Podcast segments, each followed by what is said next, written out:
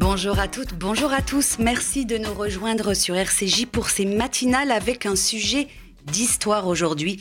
Une histoire qui parlera sans doute à nombre de nos auditeurs puisque nous allons évoquer les communautés juives du sud du Maroc, dont la présence dans cette région d'Afrique du Nord remonte au premier siècle de notre ère.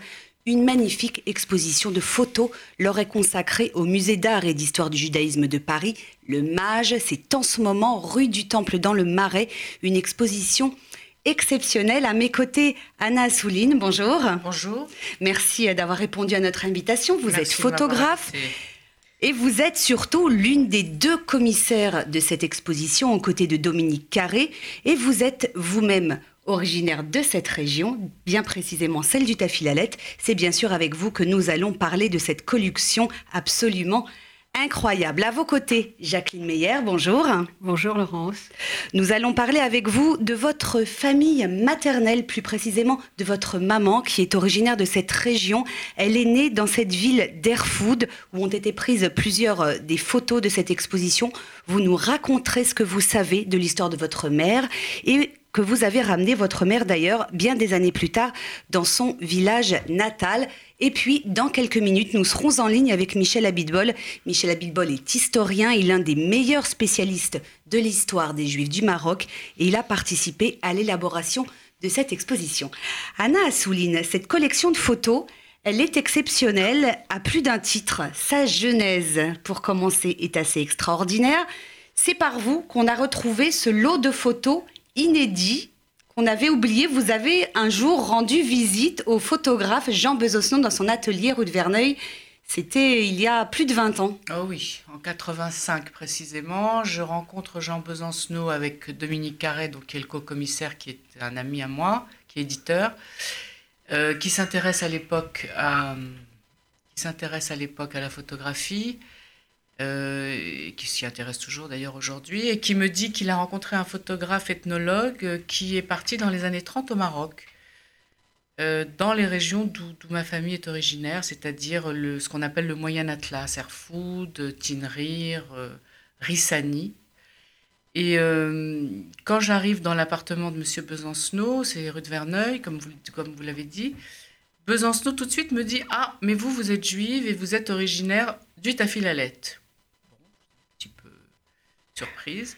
Et je lui dis, donc Monsieur Besancenot à l'époque était euh, presque à la fin de sa vie, il était assez pauvre, et l'idée était de lui acheter des images. Donc je lui dis que je veux lui acheter des images, mais comme je ne suis moi-même pas très riche, je lui demande de ne me montrer des photos que du monde juif et pas du monde berbère, parce que Jean Besancenot était parti donc dans les années 30 au Maroc pour photographier le monde berbère, le monde juif et le monde marocain tout court. Sauf qu'il avait décidé d'aller dans des régions vraiment reculées où le monde, euh, entre guillemets, occidental n'entrait pas.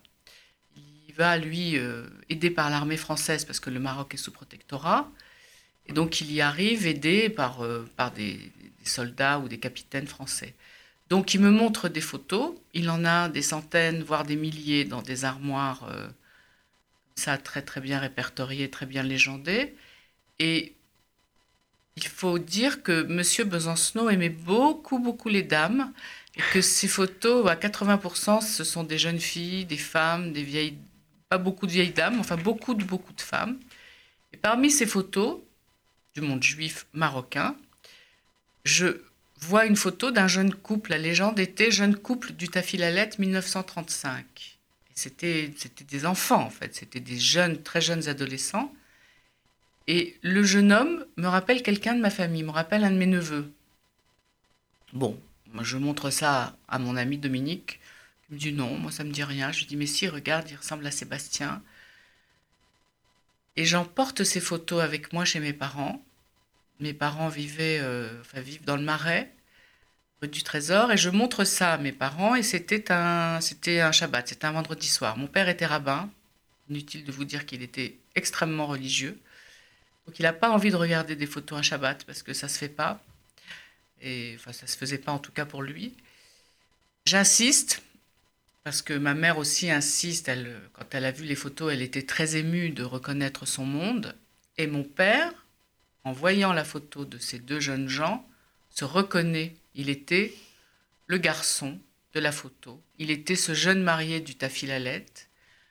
50 ans plus tard, il s'est reconnu exactement 50 ans plus tard, puisque l'image est prise en 35 et que je lui achète à Besançon, que j'achète la photo à Besançon en, en 85.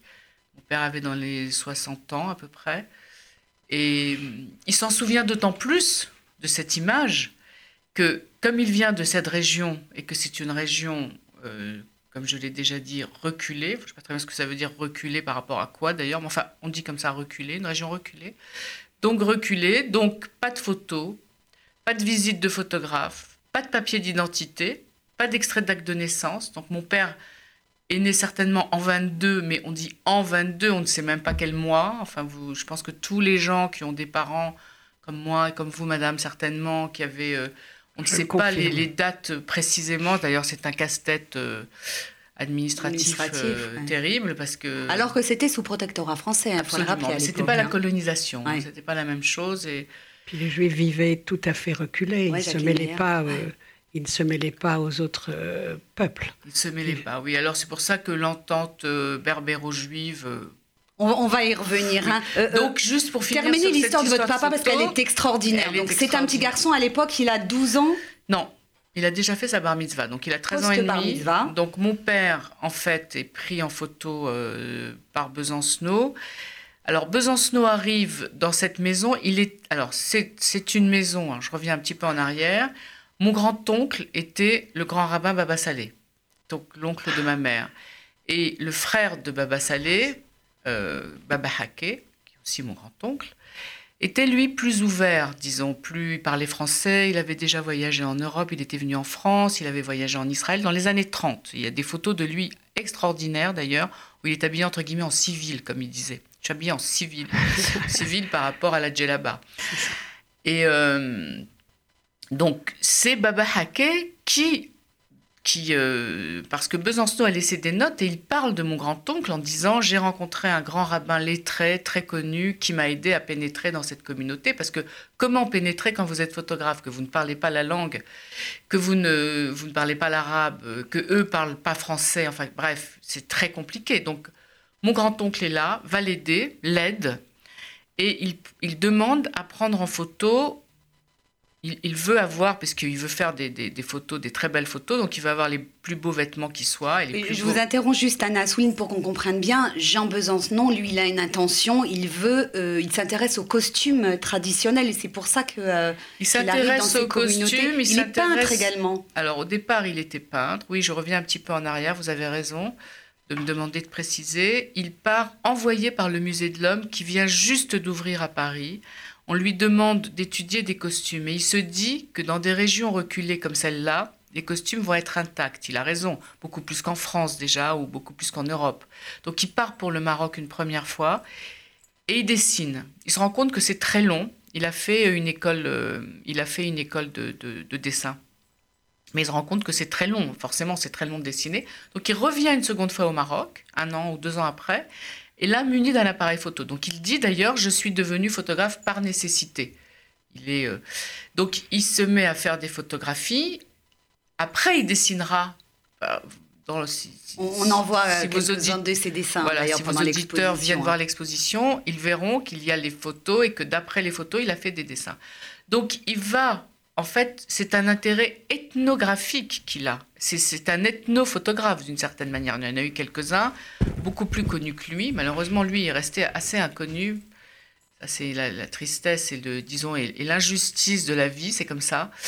Euh, donc, il, part pour ce Maroc, il fait des photos dans des endroits, je vous dis, très, très. où, où les Français ne pénètrent pas, sauf l'armée. Donc, aidé par l'armée, là, aidé par mon grand-oncle. Il demande à faire une photo de jeunes, de mariés, et on lui amène une petite jeune fille qui doit avoir euh, entre 10 et 12 ans. Je vous rappelle qu'au Maroc et dans ces pays-là, on mariait les filles très jeunes. Il ne faut pas que ça choque vos auditeurs. Elles n'étaient pas mariées bibliquement, elles étaient promises. Mhm. Et puis, euh, ma grand-mère, par exemple, a été mariée à 7 ans. Et sa première fille, elle l'a eue à 13 ans. Ma tante euh, et euh, Donc sur cette photo en question, celle dont nous parlons avec votre papa, mhm. euh, la petite fille, elle, elle est vraiment dans son rôle de jeune mariée. C'est elle qui est mariée. elle, elle est mariée. Pour l'anecdote qui n'en est pas une, elle est la fille aînée de Baba Salé, la fille cadette de Baba Salé, pardon, elle s'appelle Lella Sarah. Elle est vivante, elle a 95 ans et elle vit à Jérusalem. Et donc, je l'ai rencontrée, elle est venue rendre visite chez ma mère il y a 4 ans et demi, 5 Génial on en reparlera. On va, finir euh, rapidement sur l'histoire de cette photo. il y a un détail qui est quand même euh, alors, donc, donc, assez émouvant. Donc, euh, cette jeune fille, très jeune fille, est mariée avec un homme qui a plus de 40 ans. Besancenot n'a pas très envie de faire une photo d'un homme de 40 ans et d'une jeune fille, parce qu'il comprend bien, le, disons, la, la, la, caractère un petit peu violent de la chose. Donc il demande à ce qu'on lui, il demande est-ce qu'il n'y a pas un jeune homme de l'âge de cette jeune fille qui pourrait poser? Et comme mon père vit dans la maison de Baba Salé puisqu'il est dans la yeshiva de Baba Salé, élève de Baba Salé. On va chercher un des élèves et cet élève, c'est mon père. Sauf que mon père arrive donc déguisé entre guillemets en marié, puisqu'il n'est pas du tout marié, et dans sa hâte, il oublie les chaussures. C'est toute l'histoire de la photo. Et quand il arrive pour être pris en photo et qu'il se rend compte qu'il a oublié de, porter, de mettre des chaussures et qu'il désire aller les chercher, Besancenot lui dit non, tu n'as pas le temps d'y aller parce que la lumière est en train de tomber. Besançon travaillait à la lumière naturelle. Et mon père, en fait, sur cette photo, qu'on ne peut pas, malheureusement pas voir, si on peut la voir du coup, euh, sur cette photo, il a l'air absolument triste, mais il est triste non pas parce qu'il vit dans une maison qui n'est pas la sienne et qu'il était un très jeune homme et qu'il était adopté, il est triste parce que il n'a pas de chaussures et qu'il a très honte très très honte. Et Lella Sarah, qui a l'air de faire la tête un peu sur la photo aussi, c'est exactement pour la même raison, c'est parce qu'elle a honte pour Messaoud, mon papa. Qui n'a pas de chaussures. Jacqueline euh, euh, Meyer, euh, je le disais en introduction, votre maman est née à Airfood. vous êtes allé voir hein, l'exposition du Mage le week-end dernier.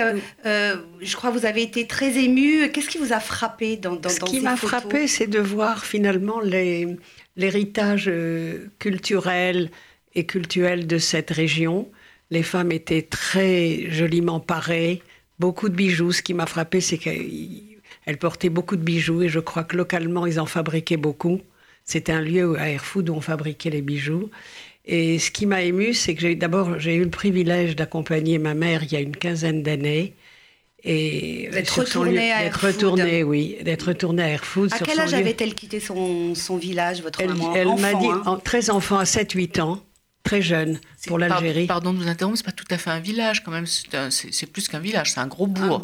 C'est quasiment une ville. Mais il y avait une, une ville. Il y a 15 ans, quand je ne sais pas si vous l'avez visité oui, récemment. Oui Bon, il y, a une, il, y a, une, caserne actuellement, mais ma mère se, souvient, se souvenait très bien, il y avait très peu de maisons, il y avait que 8, ou 10 familles dans tout ce bourg. Mais 8 ou 10 familles juives. Juives. Ah, je crois qu'il y en avait un peu plus. Mais bon. bon bah, c'est le souvenir que, que je garde, que j'en avais de ma mère. Ouais, bien des années après. Euh, voilà.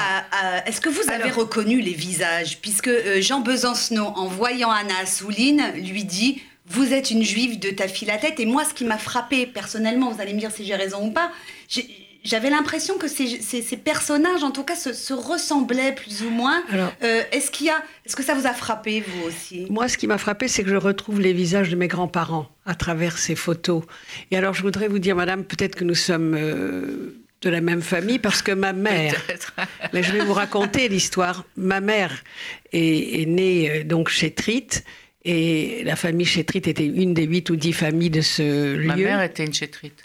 Attendez, mais la, la sœur de ma grand-mère, la sœur de ma grand-mère maternelle, était la première femme de Baba Saleh. Ah oui, d'accord, et, la même famille. Et Lala Sarah est venue lui rendre visite un an avant sa disparition. J'ai des photos que je vous montrerai hors antenne, où elle est venue avec sa fille, parce que Lala Sarah a épousé un Syrien. Elle est allée vivre en Syrie, ensuite en Argentine, ensuite elle parlait cinq ou six langues dans ce petit bled où il n'y avait rien, c'était le sable désert, ni le tout à l'égout, ni rien. Ils étaient tellement imprégnés par cette euh, étude de la Torah, surtout la Kabbale, qui est en fait le Zohar, c'était l'étude du, les Sod. Les, hommes. Mais les on femmes, va, on va en parler. On hein. va en parler. Les femmes, les femmes, elles n'étaient pas exclues puisqu'elles entendaient. elle se cachait pour écouter euh, les études. Anna Souline, juste pour, pour terminer sur cette histoire de, de traits euh, caractéristiques de, de, des habitants de cette région, c'est dû à quoi Parce que ces communautés vivaient repliées sur elles-mêmes Ou alors qu'elles étaient d'origine berbère, toutes pas d'explication. Oui, en fait, elles sont. Euh, c'est-à-dire que l'origine. Comment il vous a reconnu, Jean Besancenot, quand il vous a vu? Le, type, le type. Il y a un type. Euh, oui, peut-être. Euh, la famille, la famille de Baba Salé, enfin donc Baba Salé, ses frères, etc., sont tous nés dans une ville qui s'appelle Rissani. C'est ça. C'est une ville qui, il se trouve que j'ai rencontré un, un, archéologue par ailleurs, après avoir rencontré un ethnologue, qui euh, m'a expliqué que Rissani est une des villes où, on constate là, euh, pour la première fois dans l'histoire, une présence juive en l'an 1000. Vous imaginez, l'an 1000. Donc il part de Rissani après l'assassinat du frère aîné de... Non, de Baba Salé, du frère aîné de Baba Salé et de Baba Haké, qui s'appelait Baba David, qui était le rabbin, le grand rabbin de Rissani, qui a été assassiné par une milice, dit-on, d'extrême droite musulmane. Enfin bon, rien ne nous le prouve. En tout mhm. cas, il a été assassiné bel et bien. Il y a eu un pogrom. Et donc, ils ont décidé de quitter Rissani en, dans les années 20, je crois. Peut-être un peu plus. Ça, je saurais. Et, par exemple, ma mère est née à Boudnib, qui pas très loin, c'est pas le contraire. Mhm. Et ensuite, pour des raisons de commerce, parce que toute ma famille euh, faisait du commerce, mon grand-père, qui était donc le frère de Baba Salé, Baba Sidi, il avait un grand magasin de, tout, un bazar, comme il disait.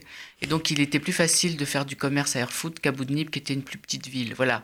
Mais euh, les traits, je pourrais pas vous dire. Moi, j'ai toujours pensé, c'est pour ça que ma mère avait un visage euh, extrêmement, avait un nez très fin, enfin, elle avait un visage assez très espagnol. Moi, je pensais que c'était plutôt des gens qui venaient, enfin, des juifs qui venaient de du départ euh, d'après l'Inquisition. Mais j'ai appris il n'y a pas longtemps que pas du tout, puisqu'ils sont tous nés. Euh, donc, vous voyez que tout se mélange. Mais Besancenot, il a passé des années à photographier ces femmes là, de ces régions-là, et donc il ne pouvait pas imaginer que j'aurais pu être ce qui est le cas d'ailleurs, parce que moi je suis pas née au Maroc, je suis née en Algérie. Et quand je lui ai dit que j'étais née en Algérie, dans le sud algérien, dans un endroit qui s'appelle Colombéchard. Mon père. Bon, notre père aussi est né à Colombéchard. Donc, en fait, il m'a, c'est, toute la région. Répondu, bien sûr, il m'a dit, bah, c'est la même chose. Mais oui, il m'a dit, mais Colombéchard, c'était marocain avant. Comme si le Maroc lui appartenait, d'ailleurs. Oui, c'était, c'était en fait le grand Tafilalette. Alors, vous m'offrez une transition sur un plateau d'argent, j'ai envie de dire, Anna Souline, puisque vous avez parlé des origines de ces communautés juives du sud de Maroc. Dans un instant, après une pause musicale, nous serons en ligne avec Michel Abitbol. Michel Abitbol, il est historien, il est spécialiste, un des meilleurs spécialistes de l'histoire des Juifs du Maroc. A tout de suite sur RCJ.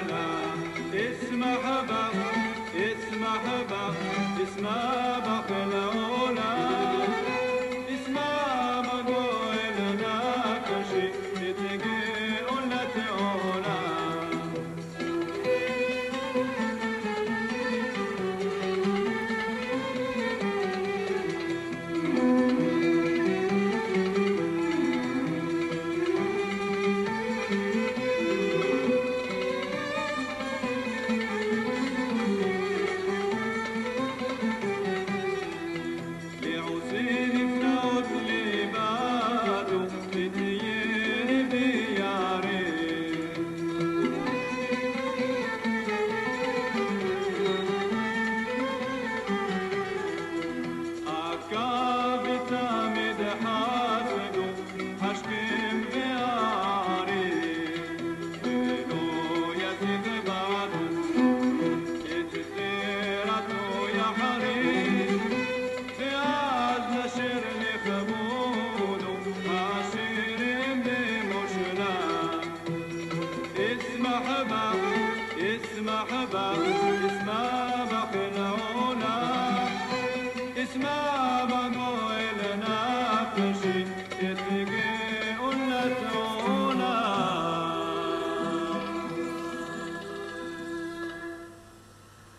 toujours sur RCJ. Nous parlons ce matin de cette exposition hommage sur les Juifs du Maroc, une exposition très émouvante, mais aussi très étonnante. Je suis en compagnie de Anna Assouline, qui est donc la commissaire, l'une des deux commissaires de cette exposition. Jacqueline Meyer est avec nous également. Euh, sa maman est originaire de la région d'Erfoud, du village d'Erfoud, cette région du Tafilalet. Ce grand village, elle n'est pas contente, Anna Assouline, ce bourg d'Erfoud. Ça dépend des témoignages, hein, parce bah. que la maman de Jacqueline parlait d'un petit village dans les années 20. Jacqueline, elle parle de. Oui, d'accord, mais. Elle est née en 22, elle a dû quitter à l'âge de 10 ans. D'un mot, Anna Assouline, la musique qu'on vient d'entendre, je veux que vous, vous nous bah, expliquiez ce que c'est. J'en profite pour remercier mon cousin qui me l'a gentiment prêté, puisque au musée, euh, pendant l'exposition, euh, enfin, de dans cette exposition, il y a une vidéo où je raconte l'histoire de la photo de mon père et mon cousin Albert Abissira, qui lui-même est aussi de la famille de Baba Salé, c'est un piout en l'honneur de Baba Saleh. Absolument. Voilà. Piout veut dire poème en hébreu. Alors, que j'ai reconnu d'ailleurs, que ma mère chantait ah parce que. Ouais, ouais. Alors, euh, euh, on, parlait euh, de, ces communautés juives hein, du, Maroc, du sud du Maroc, très particulière, du, sud du Maroc, de ce tafilalet, dont l'origine, pour certaines de ces communautés, remonte au début de l'heure chrétienne. J'espère que nous allons retrouver Michel Ebitbol, qui pourra nous en dire plus dans un instant. Anna Assouline, pour ce que vous en ont raconté vos parents, qu'est-ce que vous savez des relations qu'entretenaient ces communautés juives avec les, communautés musulmanes euh, euh, de la région. Est-ce que, euh, je me souviens, vous en avez parlé lors de la visite de presse de l'exposition que nous avons fait ensemble le mois de juin.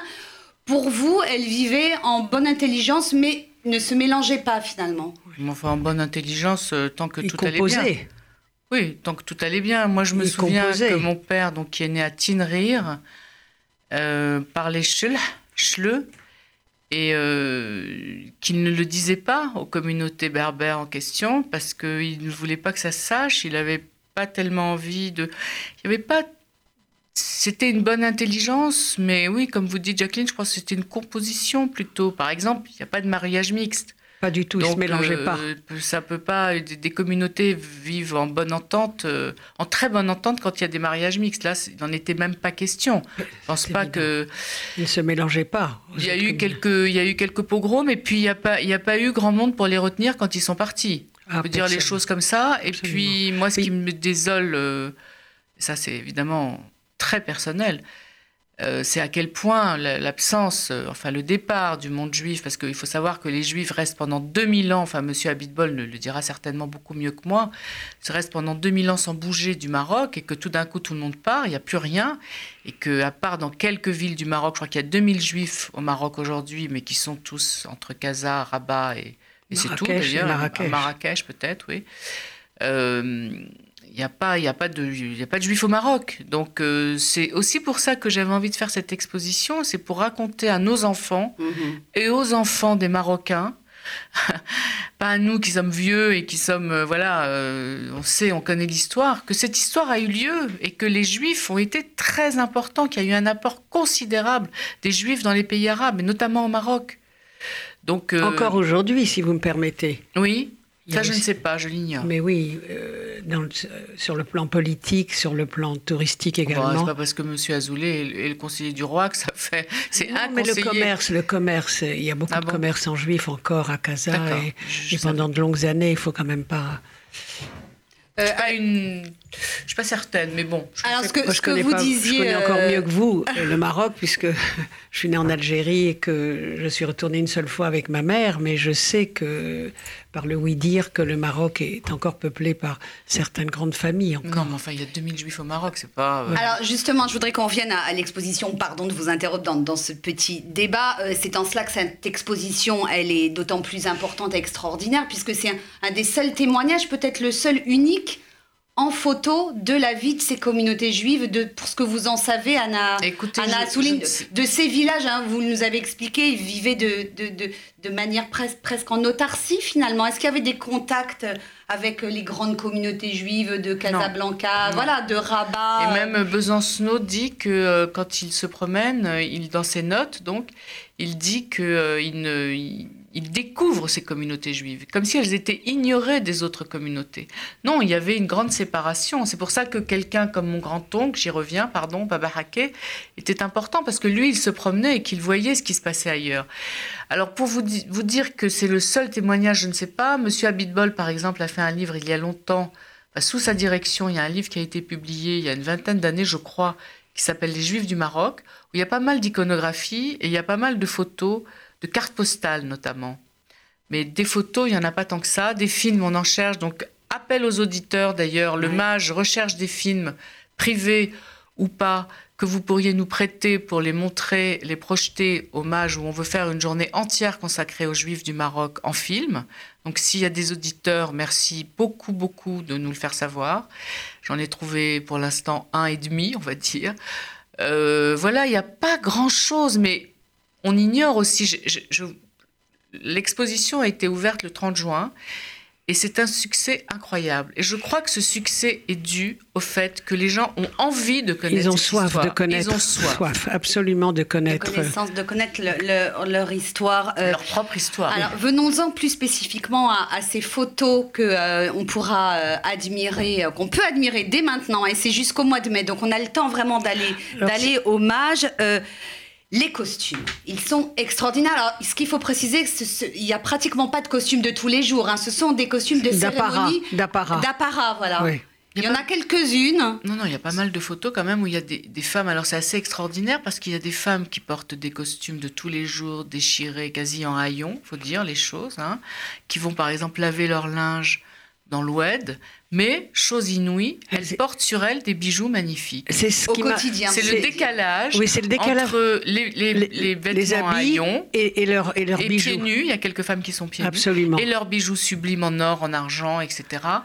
Donc euh, je, je je sais pas très bien quoi vous dire. Je ne suis pas historienne. Ce que je peux vous dire, c'est que en tout cas, par exemple, il n'y a, a, pas très longtemps, j'ai offert, j'ai fait don de, de, de, vêtements qui appartenaient à ma famille, hommage. Et en les regardant, ces vêtements, je, je me suis souvenu, ma mère m'avait demandé de les donner au musée. Il y a par exemple une robe euh, sur cette image de l'affiche, la dame qui est, à, qui est elle. Hein. Alors je la montre. Oui, montrer l'affiche. mais voilà. vraiment. Euh... Celle qui est à gauche, c'est une robe, une très grande robe rouge avec des broderies faites à la main. En fait, c'est mon arrière-grand-mère qui a fait ces broderies. Et ça, c'est un costume euh, quasi de tous les jours, si vous voulez. Mais elle, elle n'imaginait pas sortir avec autre chose que des broderies faites par elle. Ma mère savait broder, enfin comme votre mère, j'imagine, oui, oui. savait coudre parfaitement, plus tout le reste, évidemment. Euh, je, je, crois, lui était, était très sensible aussi aux bijoux, parce que les bijoux, au fond, ça dit la richesse de la famille. Plus elles avaient de bijoux sur elles, c'était comme une vitrine, on pourrait Exactement. dire que la femme Chaque servait de vitrine. Alors, juste, pardon. les, les, bijoux qu'on, les bijoux qu'on voit sur ces photos, c'était quand même pas des bijoux qu'elles portaient au quotidien hein, quand elles allaient. Mais je vous dis, quand Non. elles avaient quelques Quand photos. elles allaient au lavoir, elles Oui, étaient déjà quand- quand C'était très lourd. oui, mais quand en vous- quel matériau euh, Ah, Oh, c'est de l'or et de l'argent. De l'or et de l'argent. il y a beaucoup d'or aussi. Ouais. D'or, oui, oui. J'ai offert un, un bracelet, j'ai fait don, on dit, au musée d'un bracelet qui s'appelle La Lune et le Soleil. Ça dit tout quand même. C'est un énorme bracelet en argent dans lequel, en, ar- en- en or blanc, pardon, dans lequel il y a de l'or doré. Donc il y a les deux ors mélangés. Il est très très beau. Ma grand-mère aussi avait des bijoux or et or blanc et or jaune. Et oui, Je bien sûr, bien sûr. Mais donc elles, elles étaient un peu, euh, en quelque sorte, elles étaient un tout petit, un petit peu les vitrines de leur de leur famille. Enfin, c'est, ça pourrait, à une époque où on est très MeToo, ça peut être affreux de le dire comme ça, mais c'est un peu vrai. C'est-à-dire que leur dot était sur elles. C'était pas des gens, en tout cas ma famille, c'était pas du tout des gens qui avaient de l'argent. C'était des- un- oui, c'était des familles Bah, assez mon simples, père- avec un mode de, de vie encore très rural. hein. On n'était pas dans les grandes villes. Non, euh, moi, si je peux me permettre, euh, je peux comprendre pourquoi. En fait, ces familles ne vivaient que sous la soumission de Dieu, de l'étude. Et je pense qu'elles avaient un détachement du matériel, en dehors de, de se parer de bijoux pour des occasions bien précises. Je pense qu'elles avaient une hygiène de vie euh, et corp- spirituelle et corporelle qui était euh, extraordinaire. Et euh, moi, ce qui m'a frappé chez ma mère, c'est cette euh, joie de vivre. Elle était d'une euh, d'une gaieté, d'une résilience par rapport aux situations, etc. Je pense que ces femmes-là, elles ont été nourries par cette soumission à Dieu et ses préceptes que leur a enseigné la Torah. Anna Bon, ça faut retenir. Jacqueline. Meyer, on va marquer une deuxième pause euh, musicale dans cette émission. On se retrouve tout de suite après pour parler et conclure sur cette exposition de photos inédites sur les Juifs du Maroc, actuellement hommage des photos prises dans les années 30 par le photographe Jean Besancenot.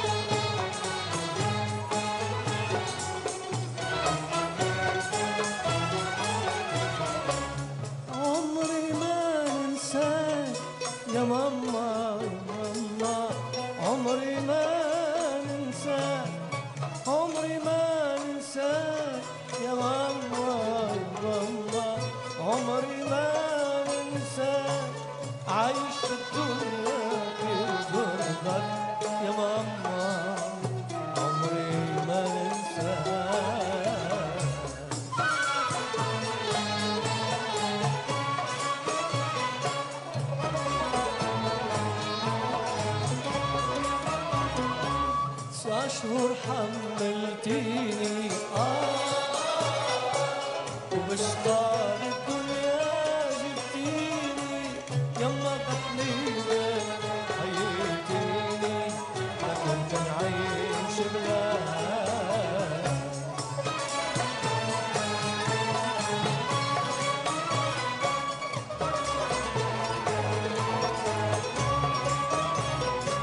قد أشرب بيتي فيا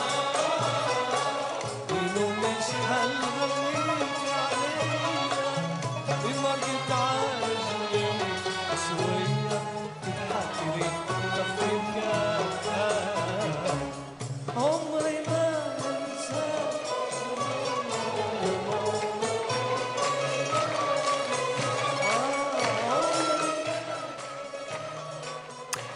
Retour sur RCG avec ses matinales consacrées à cette exposition sur les Juifs du Maroc 1934-1937. C'est hommage au musée d'art et d'histoire du judaïsme. À Paris, nous avons retrouvé Michel Abitbol qui est en ligne avec nous depuis Jérusalem. Bonjour Michel Abitbol. Bonjour. Alors, il nous reste quatre petites minutes pour que vous nous expliquiez l'origine de ces communautés juives du sud du Maroc dont on peut admirer quelques photos actuellement. Hommage, euh, euh, vous êtes historien, vous êtes l'un des meilleurs spécialistes de l'histoire des juifs du Maroc. Euh, lorsque Jean Besancenot arrive dans le sud du Maroc dans les années 30, il rencontre des communautés juives qui vivent, Anna Souline le disait, très en retrait. Elles sont là depuis, depuis des siècles, hein, Michel Abitbol, ces communautés. En fait, elles sont là euh, depuis, la, depuis la, destruction du Second Temple, c'est-à-dire depuis le premier siècle de, de, de notre ère. Euh, en, partie, euh, ce sont des réfugiés de, de, de, Palestine après la destruction du Temple qui ont été renforcés par des vagues successives de d'émigrés juifs, passant par l'Égypte, la Cyrénaïque, la Tunisie. Euh, ces vagues de, migrants, le, remplacement peut s'expliquer d'abord par la, tolérance de la société berbère, mais aussi par des besoins euh, utilitaires. Ces juifs étaient des commerçants, des, artisans. Or, cette région du sud du Maroc, c'est une région qui a joué un rôle économique essentiel euh, jusqu'à l'époque euh, contemporaine en rapport avec le commerce transsaharien, le commerce qui reliait l'Afrique du Nord à l'Afrique noire. Et c'était une spécialité juive, la bijouterie, l'orfèvrerie, et donc euh, ces communautés ont pu survivre de, cette façon. On peut dire aussi que c'était des communautés euh, citadines, d'une certaine manière, euh, vivant au milieu rural. D'ailleurs, on le voit à travers les habits, à travers les, vêtements euh, montrés dans, cette exposition euh, Besancenot c'était des, c'était pas des habits, euh, disons, de, ruraux, euh, des paysans ou des bergers berbères. C'était vraiment des habits venant du nord avec l'influence espagnole et c'est ce qui caractérise aussi cette région du Maroc, c'est que l'influence espagnole, l'influence des Mégorachides ne s'est pas limitée aux grandes villes du nord seulement, elle, est arrivée, elle a atteint aussi ces marges sahariennes, comme on le voit dans la fameuse grande robe de, la grande robe de, de, de, mariés. Et bien entendu, il y a des influences africaines. Ces influences africaines, c'est dans la coiffure avec euh, ces plumes d'autruche euh, que les euh, caravaniers du sud du Maroc ont porté de, du Sahara et, et de la région sahélienne. Michel Abitbol, je suis obligée de, vous interrompre. Merci infiniment d'avoir été avec nous quelques minutes dans cette émission. Je rappelle que vous êtes historien spécialiste de l'histoire des Juifs du Maroc. Merci d'avoir été avec nous sur RCJ. Anna Assouline. Merci bah, infiniment. merci à vous de nous avoir reçus. Merci beaucoup pour cet extraordinaire et vraiment. Je tiens juste à dire que l'exposition est gratuite. Elle est, elle est gratuite, oui. elle est, et pour, pour ceux qui sont au chômeur Shabbat, il y a une chose qui est prévue au musée. Voilà. Donc on peut même y aller à pied le Shabbat si on veut. Eh oui, un lieu de promenade très agréable. Cet hommage musée d'art et d'histoire euh, du judaïsme, rue du Temple à Paris. C'est vraiment extraordinaire. Je vous encourage à aller la voir. Les Juifs du Maroc 1934-1937. Formidable collection de photos. Jacqueline Meyer, merci ah, beaucoup. Et je voudrais juste rajouter encore une chose, pardon. Il va y avoir un catalogue qui est prévu pour fin octobre. Voilà. Très bien, merci, beaucoup de cette précision. Vous êtes également dans l'Arche, hein, euh, euh, le numéro de rentrée. On parle de votre exposition dans l'Arche. Voilà, Anna souligne la montre. Jacqueline Meyer, je vous remercie beaucoup d'être venue témoigner. Vous avez apporté votre témoignage personnel dans cette émission et les témoignages sont très précieux. Nous y tenons beaucoup sur RCJ. Merci à tous. C'est la fin de cette émission. Merci à tous de votre fidélité. On se retrouve demain à 11h sur cette antenne pour une nouvelle émission. Nous parlerons d'une très grande figure de la littérature et du journalisme, Joseph Kessel. Excellent après-midi à tous sur RCJ.